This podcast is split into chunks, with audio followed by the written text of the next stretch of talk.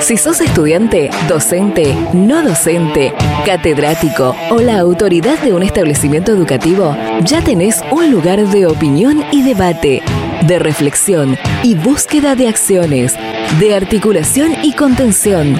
Durante los próximos minutos, escucha Data Universitaria con la conducción de Facundo Acosta. Bienvenidos y bienvenidas una vez más a este espacio dedicado a la comunidad que le da vida a las universidades. ¿Qué tal? ¿Cómo les va? Mi nombre es Facundo y como siempre los voy a estar acompañando durante esta próxima hora. Así es, estamos arrancando un nuevo programa de Data Universitaria Radio, este espacio donde te informamos de todo lo que pasa y va a pasar en el mundo universitario. Comenzamos este programa número 20 del año 2021 en Data Universitaria Radio.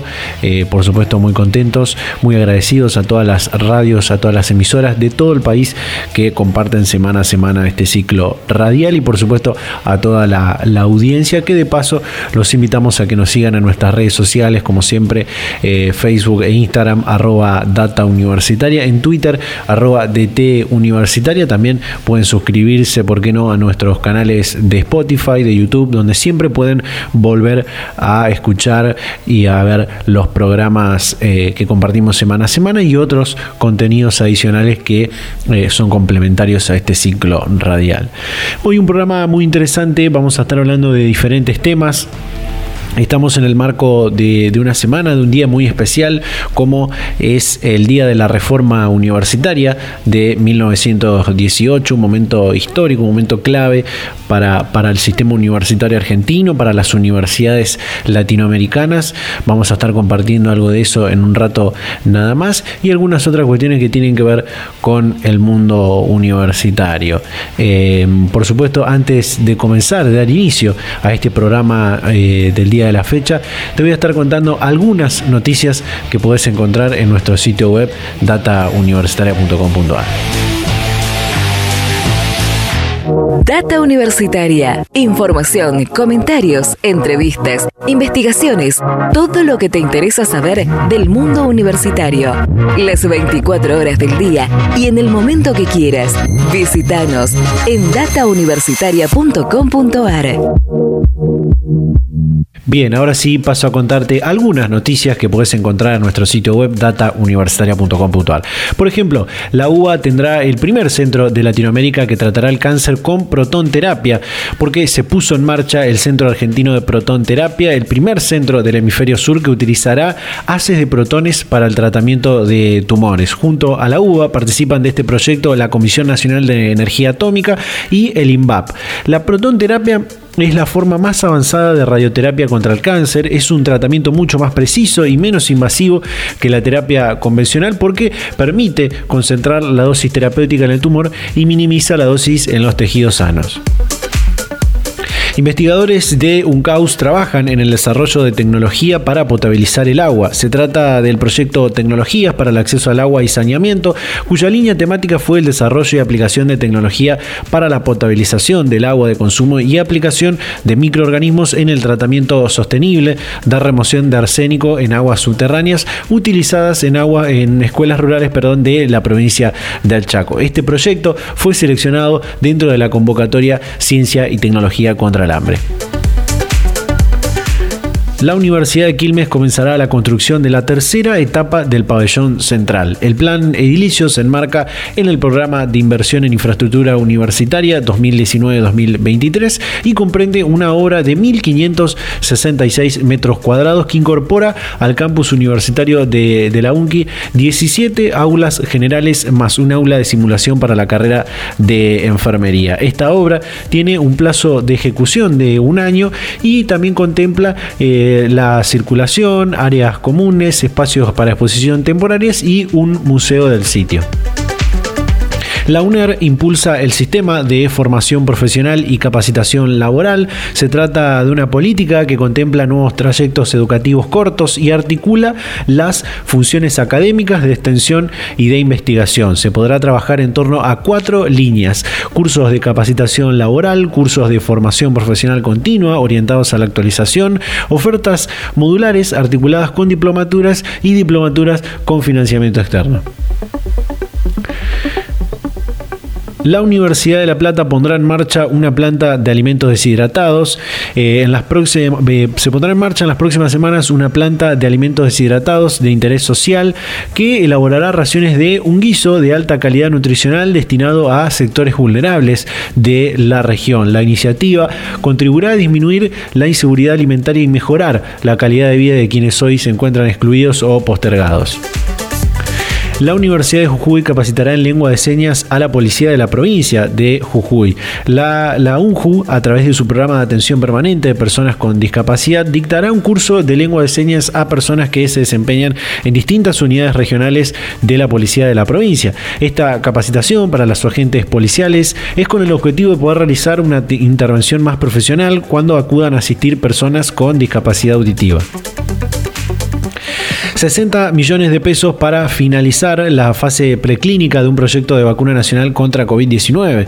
La vacuna en desarrollo que lleva adelante el equipo de investigación del Instituto de Investigaciones Biotecnológicas de la Universidad Nacional de San Martín y el CONICET, tras obtener dos prototipos de vacuna que en estudios en animales demostraron muy buenos niveles de anticuerpos contra el virus, en línea con estos requerimientos actuales para prevenir el COVID, eh, recibirá un apoyo de 60 millones de pesos para concluir la etapa preclínica de la realización de los ensayos de seguridad eh, y capacidad inmune correspondientes a, este desarrollo y avanzar hacia lo que son las etapas clínicas que evalúen la seguridad y eficacia de la ARVAC Cecilia Grierson, eh, que, es el nombre de, la vacuna, de esta vacuna, en eh, humanos.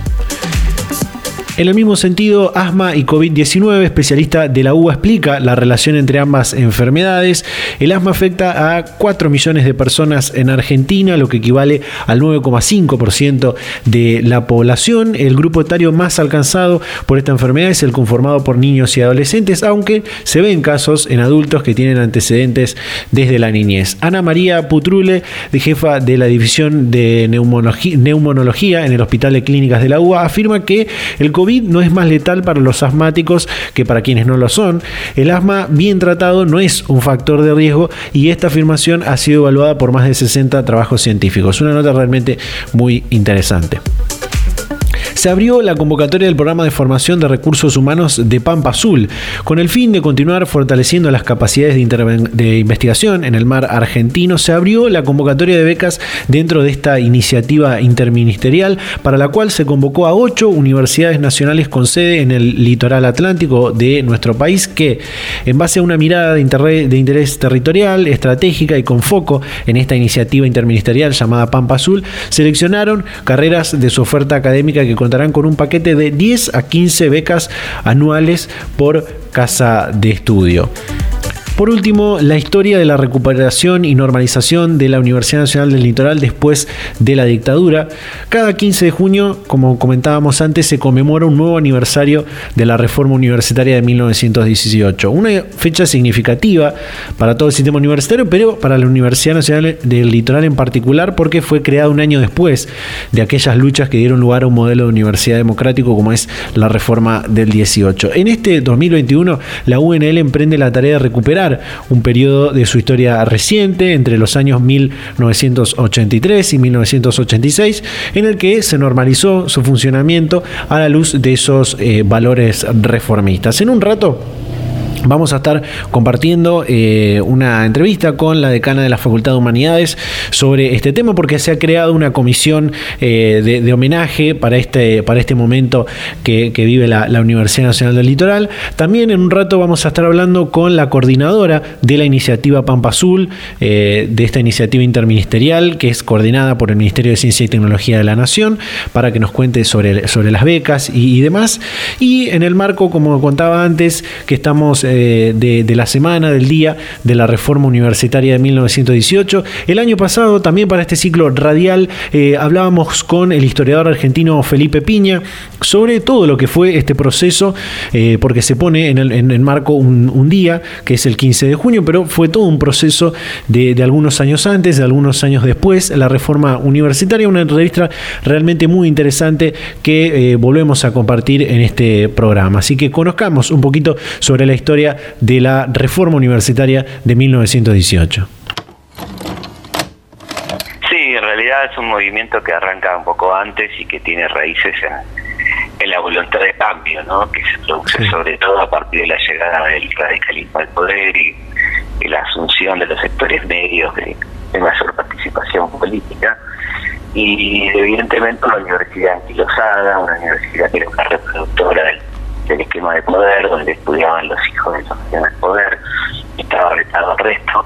Entonces estas clases medias, los hijos de inmigrantes, por ejemplo, empiezan a presionar para tener el acceso a la universidad y este es un proceso largo, por supuesto, que, que va a estallar por diferentes razones en un contexto internacional muy interesante como 1918, ¿no? con, con la influencia de procesos mundiales como la Revolución Mexicana, la Revolución Rusa. Bueno, todo esto que, va a explotar entonces eh, a comienzos del ciclo lectivo, aproximadamente de 1918 en Córdoba, donde un grupo de estudiantes va a empezar a protestar pidiendo reformas de los planes de estudio y este, otra, otra cantidad de reivindicaciones, ¿no? Sí. Tuvo, tuvo que ver, como decía, tuvo que mucho que ver la llegada de, del radical Irigoyen al gobierno nacional para este, para este suceso en la Universidad de Córdoba y, y también para lo que era el sistema universitario para la época, ¿no? Claro, digamos, esta, esta sensación de acceso de la clase media a, al esquema de poder, a mayor participación y evidentemente el requerimiento de, ingresar a las aulas, ¿no? ampliar la participación de, la juventud en el sistema universitario. Y, esto es un poco lo, que lleva a estas protestas, que bueno, es un, proceso largo, donde se, reclama la reforma de los planes de estudio, por ejemplo, que estaban anquilosados, por ejemplo, había alguna, alguna materia, alguna bolilla en la materia de derecho que decía comportamiento para con los siervos, refiriéndose a, los sirvientes, una casi medieval. Una universidad muy clerical, ¿no? muy conservadora, muy, este, manejada por la iglesia entonces. Y bueno, y ahí entonces comienza este movimiento que va a tener resultados muy interesantes, como la primera elección de, rectores por parte de, la comunidad educativa, eh, planteos son libertad de cátedra, mejoramiento de las condiciones de enseñanza, ¿no? el fin de la oligarquía, dice la oligarquía universitaria, porque había evidentemente una casta que se reproducía en el poder y los hijos heredaban las cátedras de los padres, etcétera la otra era el cogobierno, la necesidad de, de cogobernar las universidades, docentes, estudiantes y alumnos, la libertad de cátedra, ¿no? la posibilidad de elegir la, bibliografía, la forma de enseñar. Y bueno, es una, una reforma que termina triunfando, se termina imponiendo después de, de muchas demoras, incluso el gobierno radical también terminó en aceptarlo, enviando un par de intervenciones un poco inactivas al principio, pero bueno, finalmente se logra imponer este criterio que se va a extender luego a la creación de nuevas universidades en el país y ya con este tema de, de gobierno, de autonomía que definen un poco la Universidad Argentina y que van a tener eh, gran repercusión en, América Latina, ¿no? Por ejemplo, en 1919 se inició la reforma en Lima, ¿no?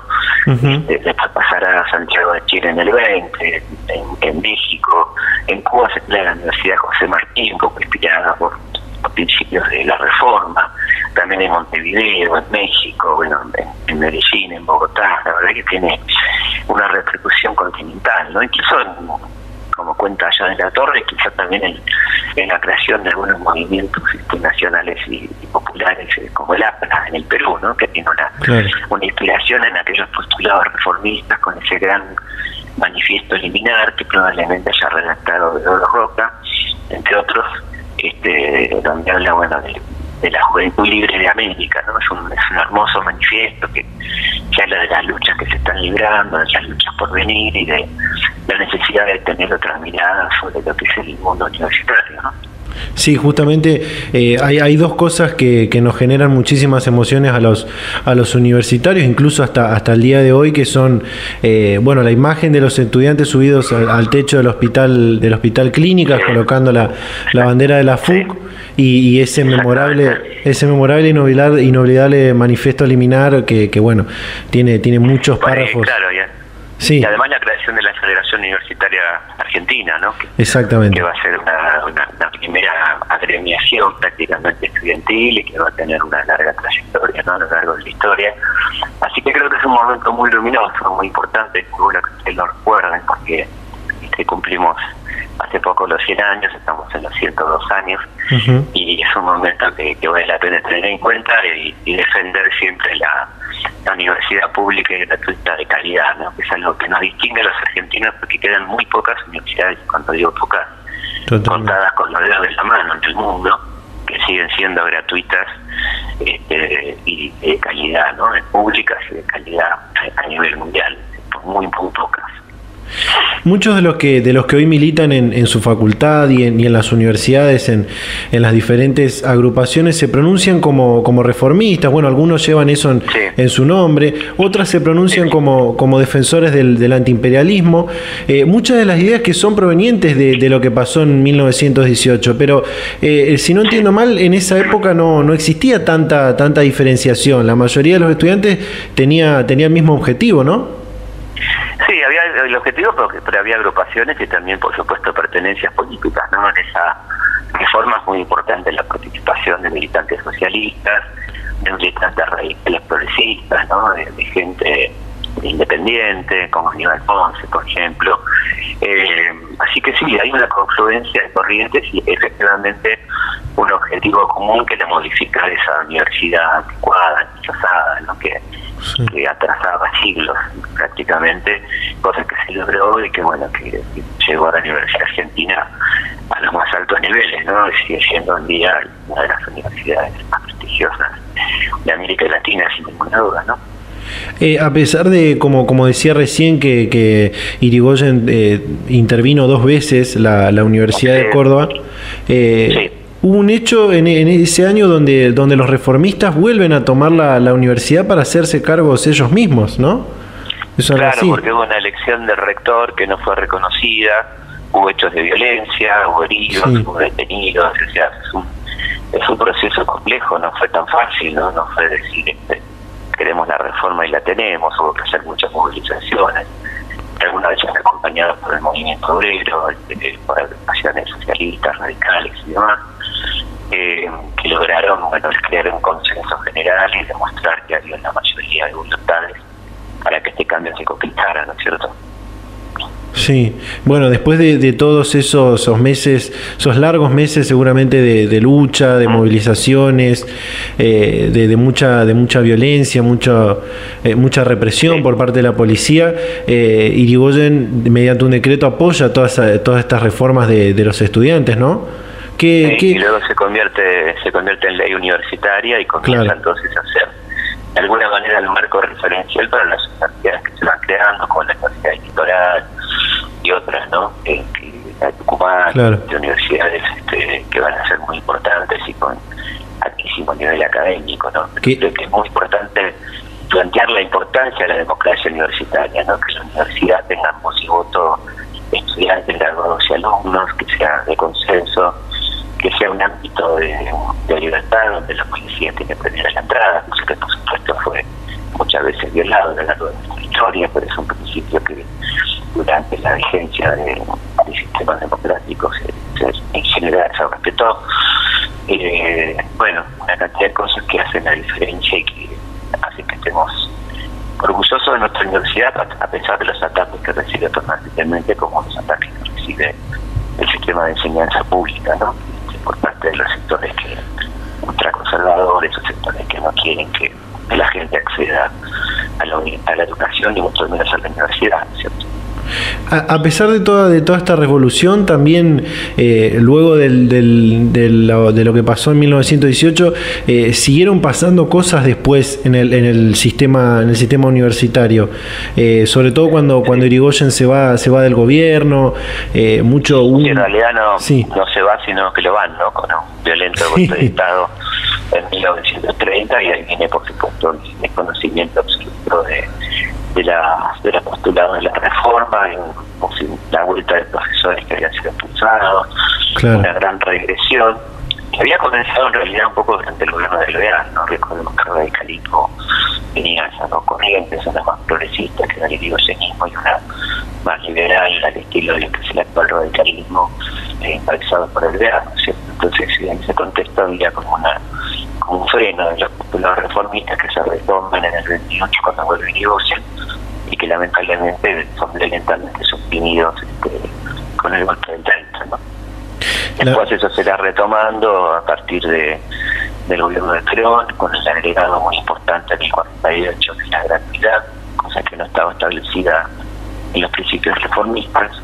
Se le agrega a, los principios básicos de la reforma la, la gratuidad, que es muy importante, el no arancelamiento de los estudios, ¿no? Que ahí sí se produce un importante ingreso de, de hijos de trabajadores y de trabajadores en la universidad, es una, una situación inédita, ¿no? Porque hasta entonces el acceso era fundamentalmente de los sectores medios, ¿no es cierto? Sí. Después, bueno, vendrán etapas este, muy duras, como la etapa de Unganía, con los bastante largos, bueno, todo lo que vino después, que, fue durante la dictadura una etapa de la represión y la exclusión de la matrícula a partir de del 84, ¿no? El año electivo, el primer año electivo en democracia, que fue el 84, eh, con una explosión de la matrícula, porque recordemos que la dictadura había impuesto, intentó imponer el arancelamiento que fracasó por la lucha de los estudiantes, y sí impuso el examen de ingreso y las restricciones, y hay una baja de matrícula del 40% durante la dictadura. Así que hay una, una explosión muy potente que se va a ver reflejada a partir del 85 con el, ciclo básico, bueno, con la cantidad de gente que, que ingresa a la universidad a partir de la etapa la vuelta a la democracia. Data Universitaria. Información, comentarios, entrevistas, investigaciones, todo lo que te interesa saber del mundo universitario. Las 24 horas del día y en el momento que quieras. Visítanos en datauniversitaria.com.ar. Bien, ahí estaba, eh, recordando esta entrevista, esta charla que hicimos con Felipe Piña el año pasado, justo casi hace un año atrás, para el quinto programa en ese momento de Data Universitaria Radio en la temporada 2020, para hablar justamente de esta semana de la reforma universitaria, este día de la reforma universitaria que se recuerda cada 15 de junio y todo lo que pasó, todo lo que fue antes eh, de la reforma y todo lo que fue después también de, de esta fecha tan significativa para el sistema universitario. Todavía nos queda mucho por compartir en este programa, así que vamos a ir un pequeño corte y ya continuamos con más Data Universitaria Radio.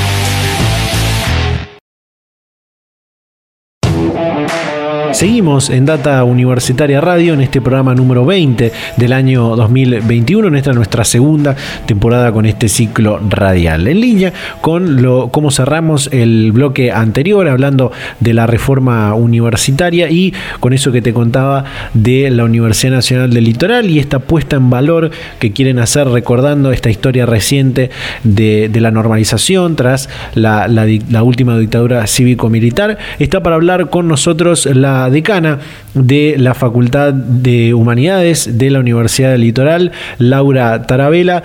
Laura, ¿qué tal? ¿Cómo le va? Bienvenida a Data Universitaria Radio. Muy buenos días, muchísimas gracias por la comunicación.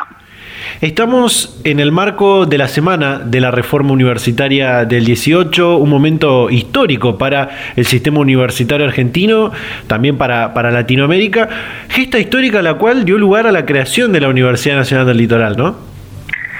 Exactamente Exactamente, nosotros como Universidad Nacional del Litoral nacimos a la luz de esos postulados reformistas.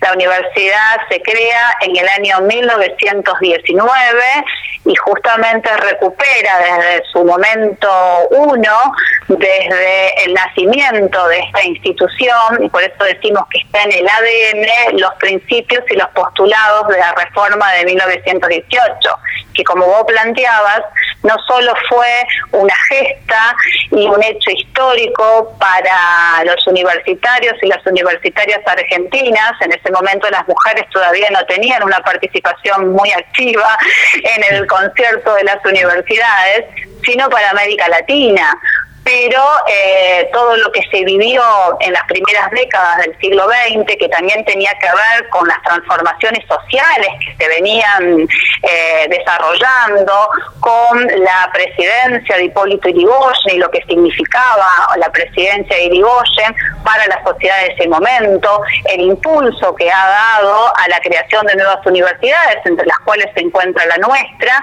y una sociedad que estaba, digamos, reclamando eh, transformaciones y las instituciones universitarias no eran ajenas a esos reclamos de esas sociedades para poder incluir a sectores que no tenían la posibilidad de ser justamente contenidos, ¿no?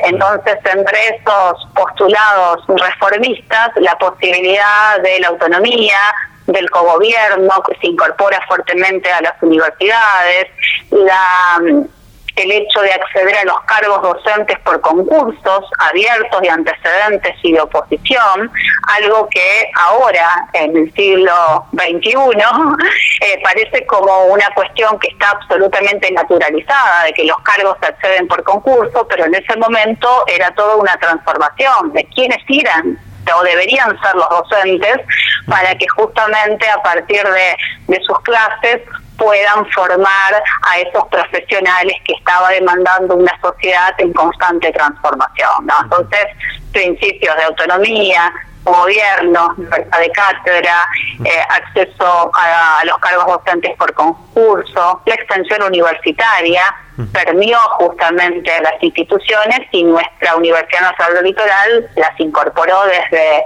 el momento uno de su gestación como tal, ¿no? Eh, me, quedó eso que, decía al principio de eh, la participación de las mujeres en este momento histórico de la reforma del 18 y hoy, 103 años después de ese, de ese momento histórico, la matrícula universitaria es de a favor de las mujeres, digamos, hay más de la mitad de la matrícula universitaria es, es de mujeres, ¿no? Se ha dado un proceso de feminización de eh, la matrícula universitaria y también de las mujeres en, eh, ocupando diferentes roles, ¿no? En las, las instituciones de las universidades obviamente forma parte de todo un proceso histórico, ¿no? de transformaciones y vinculaciones. Hay carreras que tradicionalmente estaban más pensadas para varones, hoy esas carreras tienen, digamos, eh, en su estructura eh, tantas, tantos varones como mujeres podamos, podamos encontrar. Y en términos generales está esto que vos decías, es decir, hay una creciente presencia de las mujeres que eligen eh, estudiar y graduarse de carreras universitarias. Y también asumiendo responsabilidades de gestión, ¿no? Que tal vez son procesos un poco más, lentos, pero que en algunas instituciones educativas se viene dando desde hace tiempo, ¿no? Como el caso, por ejemplo, de mi Facultad de Humanidades y Ciencias, en donde ha habido más decanas mujeres que varones. Qué bueno. Eh, en la misma línea de este momento histórico, como es la reforma del 18, la, UNL va camino a un aniversario también muy importante que tiene que ver con el proceso de normalización y de recuperación institucional luego de la última dictadura militar, para lo cual el Consejo Superior creó una comisión de homenaje para este momento. ¿Qué, ¿Qué nos puede contar? Sí, porque em, en, todo eh, este tiempo que uno está eh, transitando, hay también la recuperación y es necesario de la memoria eh, histórica y de esa historia reciente. Entonces, para, para la Universidad Argentina en general, em, la recuperación de la democracia significó un hecho muy importante, ¿no? Porque implicó justamente iniciar un proceso de normalización de esas instituciones mm. que se inicia a fines del año 83, en 1983, mm. en diciembre del 83, y que culmina a principios del año 86, en el caso de nuestra universidad, cuando asumen las autoridades electas. Pero durante esos dos años se tuvieron que desarrollar todos los instrumentos, todos los dispositivos para justamente poder favorecer los procesos de elecciones de cada uno de los claustros permitir la vuelta de aquellos docentes que habían quedado cesanteados, cesanteados producto de eh, la dictadura militar y generar las condiciones y las bases de los estatutos para permitir justamente eh, la normalización de la institución y proyectar las diferentes líneas de acción, las políticas académicas, las políticas institucionales, las políticas de investigación que habían quedado obviamente resentidas durante ese proceso eh, de intervención de las universidades nacionales.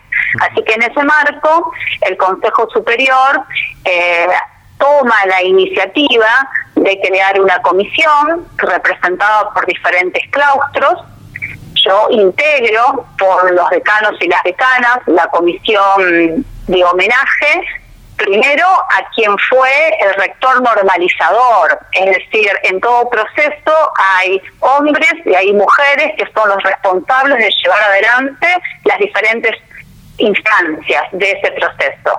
El rector normalizador fue el doctor Benjamín Stubrin, que más allá de haber sido el rector normalizador, es un referente o ha sido un referente de su disciplina, del derecho y un militante político y un conocedor del sistema universitario, ¿no? Un referente no solo para la Universidad del Litoral, sino para las universidades argentinas eh, que en ese momento integraban el sistema universitario nacional.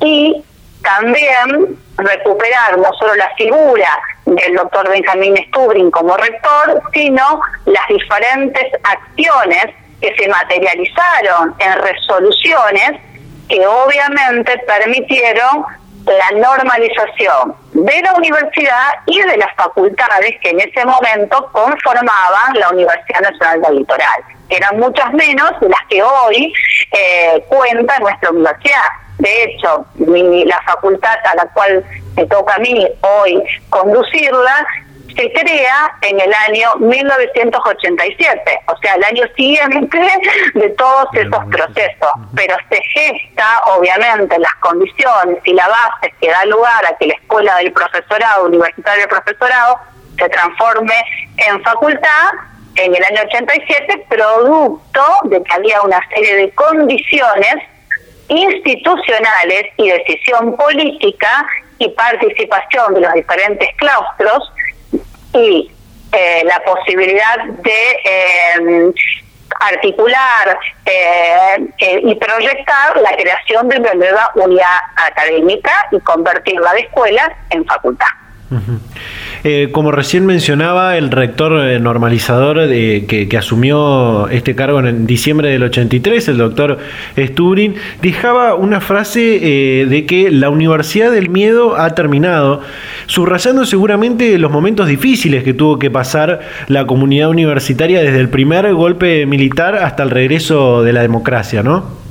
Exactamente, bueno, todos eh, los, los, actores de este momento, realidad que vivieron en carne propia lo que significaba la intervención de las universidades. Eh, y el doctor Stubing lo vivenció él, eh, porque era docente de la, de, la Facultad de Ciencias Jurídicas y Sociales de nuestra universidad y también docente de la Universidad eh, Nacional de Rosario. Y entonces pudo ver él, sus compañeros, sus colegas docentes, todo ese transcurrir de este momento muy terrible para todos los argentinos y las argentinas. Entonces, esa, esa frase del doctor Stubring en su discurso, de que se terminó eh, la cuestión del miedo, implicaba abrir las universidades, que las universidades puedan tener voz que sus voces puedan ser escuchadas, que esa eh, posibilidad de emprender, de crear, de hacer ciencia, esté al servicio de lo que la sociedad estaba necesitando y estaba demandando, y no subordinada a otras decisiones. Por eso el principio de autonomía es un principio fundamental. Y el principio de cogobierno es un principio fundamental de la reforma universitaria, porque es tomar las propias decisiones conforme a los estatutos que crean las propias instituciones y conforme a las historias, a, los aportes, al involucramiento que, que hacen todos los actores que integran la institución. Entonces, en la universidad, el gobierno es colegiado. Más allá que haya un rector, que haya un decano o que haya una decana pero las decisiones se toman de manera colegiada con la participación de estudiantes, de docentes, del personal no docente, de los graduados y de las graduadas, porque así es como se entiende a una universidad que tenga que estar justamente atenta a las necesidades y a los desafíos que las sociedades del momento demandan, ¿no? Laura, para, para, cerrar, entre las acciones que comenzarán a delinearse en esta, en esta comisión de homenaje se encuentran la realización de paneles con conferencias sobre este tema, la edición de un libro, una exposición que deje testimonio justamente de esta etapa de normalización de la, de la Universidad del Litoral y que rescaten de alguna manera la figura del, del doctor Stubrin, ¿no? Eh, cuéntenos sobre estas actividades. Bueno, en el marco justamente de esa comisión que creó el Consejo Superior, que ya tuvimos una reunión, fuimos como delineando un conjunto de acciones y de actividades. Entonces, lo primero que eh, sostuvimos era presentar a la comunidad eh, en general, universitaria, y a la sociedad eh, santafesina también en particular, en qué consistirían ese conjunto de actividades para luego, a partir del mes de, luego del receso de invierno, estimamos que durante los meses de, de agosto, septiembre y octubre pensar un conjunto de paneles y de conferencias con personalidades que hayan sido partícipes de todo este proceso de normalización, que tengan algún grado de vinculación también con el doctor Stubrin, pero fundamentalmente que también puedan aportar recuperar y reflexionar sobre esos momentos vividos en el marco de las diferentes universidades nacionales que integraban o que integran el sistema universitario argentino. También se está haciendo un trabajo muy articulado con el programa de historia y memoria de nuestra universidad para poder realizar una publicación que condense por un lado la importancia de todo ese proceso de normalización el rol destacado que ha tenido el doctor Benjamín Stubring en todo este proceso, la proyección de la universidad en la región y también en el sistema universitario nacional, porque quienes fueron rectores normalizadores de ese momento tenían una vinculación muy fuerte con quien tenía a su cargo coordinar el sistema universitario argentino. Y el Ministerio de Educación de la Nación, ¿no? Entonces también hay que ver eh, em, la producción y la proyección de ese proceso de normalización a diferentes escalas. Entonces acá la mirada multiescalar también es muy importante y el trabajo del Museo Histórico de la UNL también es central para justamente poder retratar a través de una exposición que hemos acordado que tiene que em, presentarse a la sociedad en diciembre, en ocasión justamente de un hecho histórico también muy importante, que es el 10 de diciembre, donde se conmemora justamente la democracia en la Argentina. Eh, a partir justamente de lo que significó la recuperación de una etapa muy triste y muy terrible que hemos vivido nosotros como argentinos y como argentinas. Entonces, eh, estamos haciendo todos los esfuerzos para que a partir del 10 de diciembre esa muestra pueda estar visible y el libro estaría, digamos, em, terminado y presentado para junio del año 2022 también en oportunidad de un nuevo aniversario de la reforma de 1918. Y hasta llegar a junio también se piensan en los meses de abril y mayo del año próximo continuar con un conjunto de paneles o de conferencias que también nos aproximen a esa presentación del libro. Así que tenemos, digamos, como un año de trabajo y de producción de material, de socialización de eh, los momentos históricos eh, vividos, de ciertas reflexiones, eh, de problematizaciones, ¿no? Y de un trabajo conjunto. Laura Tarabela, decana de la Facultad de Humanidades de la Universidad Nacional del Litoral, muchísimas gracias por su tiempo y por la predisposición para charlar este momento con Data Universitaria. Bueno, muchísimas gracias a ustedes por la comunicación y por permitirme compartir algunas ideas y algunas reflexiones sobre estos temas y sobre la historia reciente de nuestro país y de nuestras universidades públicas y nacionales. Así que muchísimas gracias. Data Universitaria. Información, comentarios, entrevistas, investigaciones, todo lo que te interesa saber del mundo universitario. Las 24 horas del día y en el momento que quieras. Visítanos en datauniversitaria.com.ar. Bien, ahí estaba él, la comunicación con Laura Tarabela, decana de la Facultad de Humanidades, y la conformación de esta comisión de homenaje a eh, la normalización de la Universidad Nacional del Litoral tras la última dictadura militar. Realmente una historia muy interesante, eh, todo esto que tiene que ver con la, Universidad Litoral, una de las, una hija directa, podríamos decir, de la reforma universitaria del 18. Todavía nos queda mucho por compartir, nos queda un bloque más, que vamos a ir un pequeño corte y ya continuamos con más Data Universitaria Radio.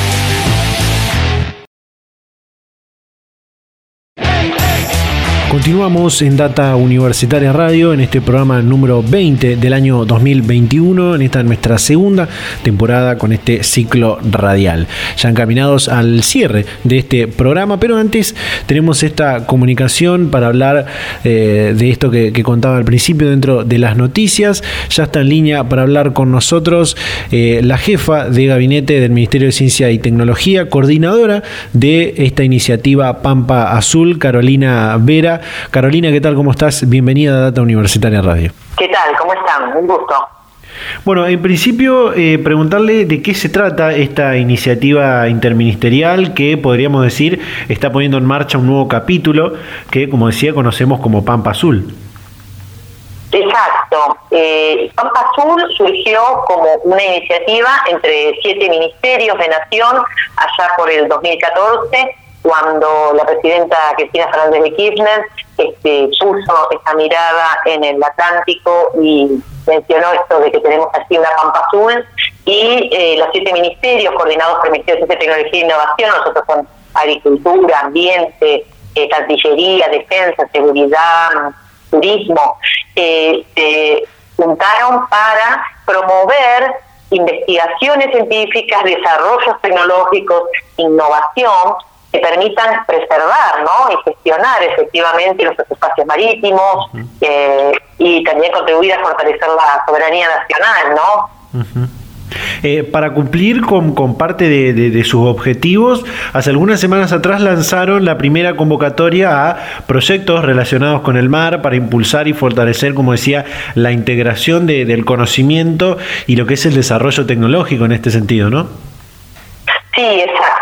Eh, este comité interministerial comenzó a funcionar nuevamente en, la gestión actual ¿no? del presidente eh, Alberto Fernández el año pasado y allí uno de los objetivos fue justamente eh, fortalecer las capacidades ¿no? del sistema científico del país para poder atender a, estas demandas. Y uno de los aspectos fue el realizar una convocatoria especial de proyectos orientados a las ciencias del mar. ¿no? La, la iniciativa tiene eh, distintas temáticas, ¿no?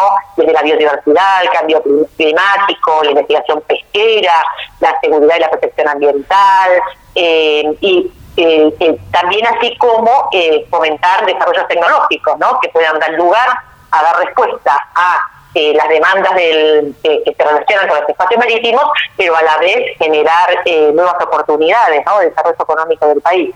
Así que es un desafío muy interesante.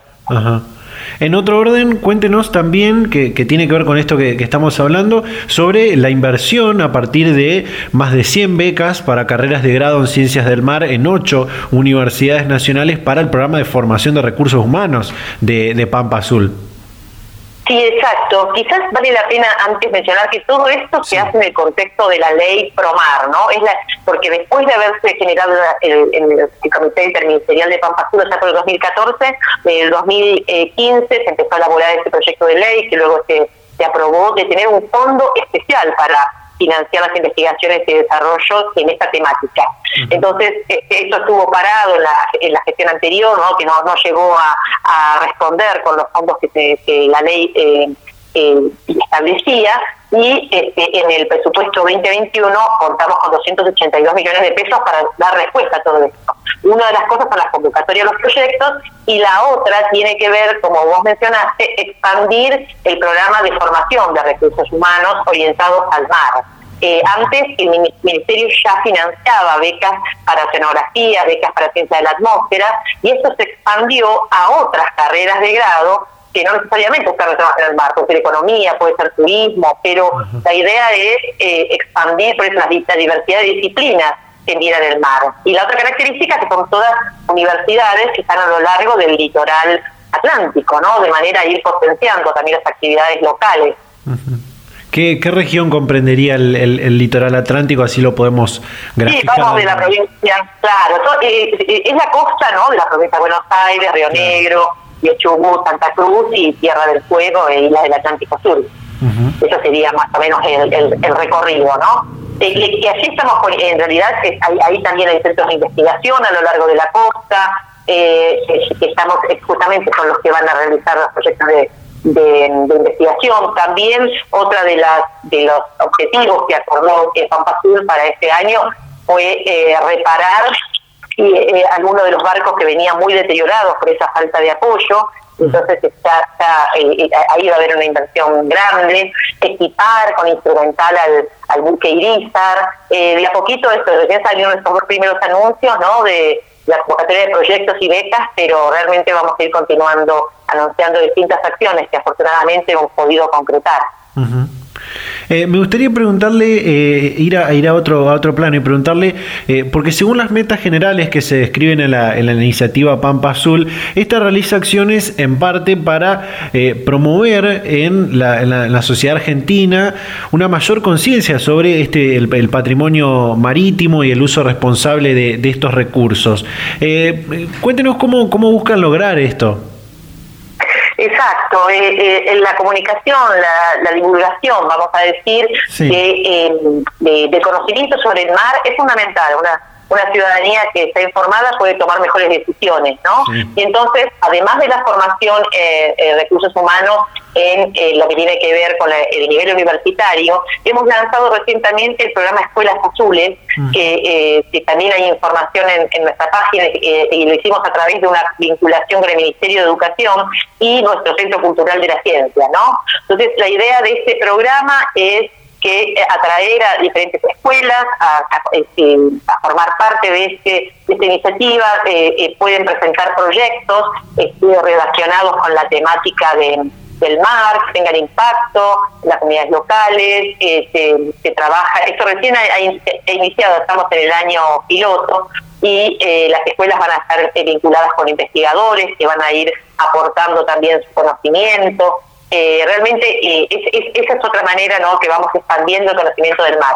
Y otra es que tiene que ver con turismo también. Eh, como mencioné, el Ministerio de Turismo es uno de los integrantes y estamos trabajando, ellos, ellos tienen unos planes muy, muy interesantes que están desarrollando ¿no? de turismo científico es decir, aprovechar este, eh, los bienes naturales que tiene la Argentina y en particular en la costa y en el mar para ir vinculando con una estado de vacaciones, ¿no? Tener información de lo que lo rodea, los ecosistemas, las características del mar. Entonces, eh, hay también toda una línea de, material para turismo científico orientado al mar.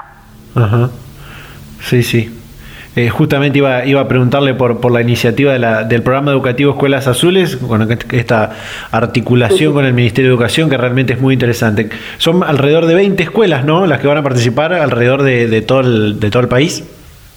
Sí, exacto. Este, vamos, empezamos, como dije, con este, una, eh, un, año piloto, ¿no? Estamos en un momento eh, eh, difícil de, de, la, de, llevar las, actividades de todo tipo, de forma regular. Entonces, este, pero esto no implica que no, no comencemos, ¿no? Y entonces, por eso, hemos empezado con un conjunto de alrededor de 20 escuelas, pero esto va a ir creciendo año a año, esa es la idea. Está en el marco también de, de una red de escuelas de Ministerio de Educación junto con la UNESCO.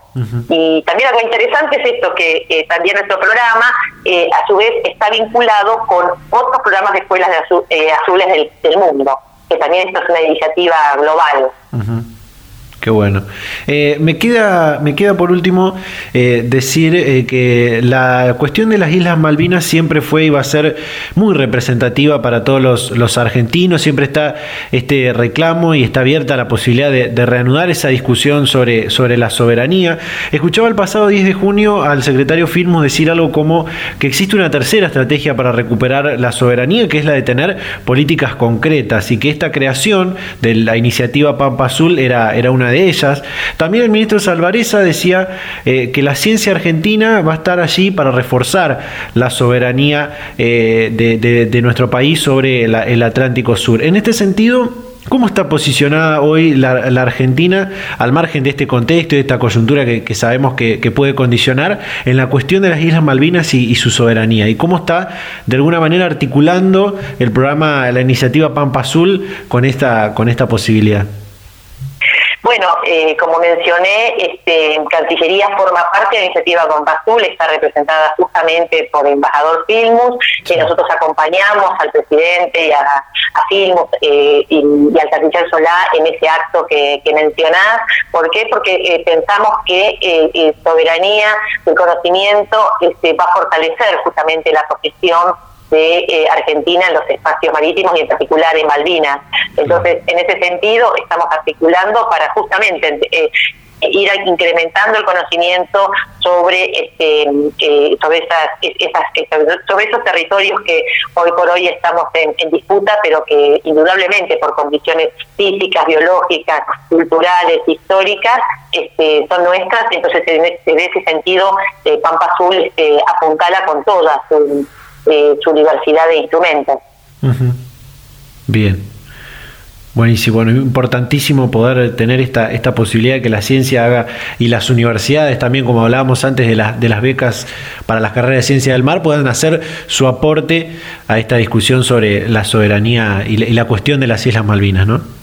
Exacto, tal cual. Eh, nosotros eso, estamos fortaleciendo justamente eh, las capacidades humanas con las becas, los proyectos de investigación, estamos diciendo el tema de los marcos para incrementar el número de campañas y en ese sentido tener una presencia eh, más continua y persistente en el Océano Atlántico desde el punto de vista científico, ¿no? Sí. Totalmente. Eh, Carolina Vera, jefa de gabinete del Ministerio de Ciencia y Tecnología, coordinadora de la iniciativa Pampa Azul, realmente muchísimas gracias por su tiempo y la predisposición para charlar este momento con Data Universitaria. No, muchas gracias eh, y estamos a disposición. Data Universitaria. Información, comentarios, entrevistas, investigaciones, todo lo que te interesa saber del mundo universitario. Las 24 horas del día y en el momento que quieras. Visítanos en datauniversitaria.com.ar. Bueno, ahí estaba eh, la comunicación con Carolina Vera, jefa de gabinete del Ministerio de Ciencia y Tecnología, sobre esta iniciativa interministerial eh, conocida como, como Pampa Azul para eh, impulsar e investigar sobre el mar argentino, sobre las ciencias del mar, realmente muy, muy interesante. muy interesante en general todo el programa que hemos compartido el día de hoy, hablando al principio, compartiendo esa, esa charla que teníamos con Felipe Piña sobre la la reforma universitaria, poner en valor todos aquellos principios reformistas eh, para, para, el sistema universitario, como el cogobierno, como, como la autonomía universitaria, muy importante, la extensión universitaria, la, educación laica, eh, el vínculo de la universidad y la ciencia, bueno, todos estos principios reformistas que marcaron seguramente a, las marcaron sin lugar a dudas a las universidades eh, argentinas y latinoamericanas también. Y también lo que hablábamos después con eh, la decana de la Facultad de Humanidades sobre la Universidad Nacional del Litoral, eh, cómo se creó la universidad luego de la reforma universitaria y esta puesta en valor que quieren hacer sobre la historia reciente de la universidad luego de la dictadura militar,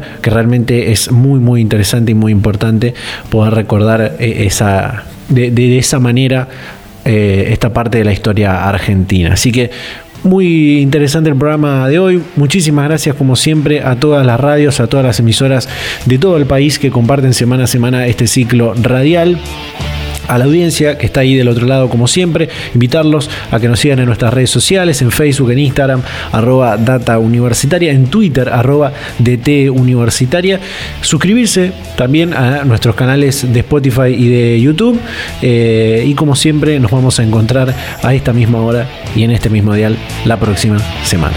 Chau, chau.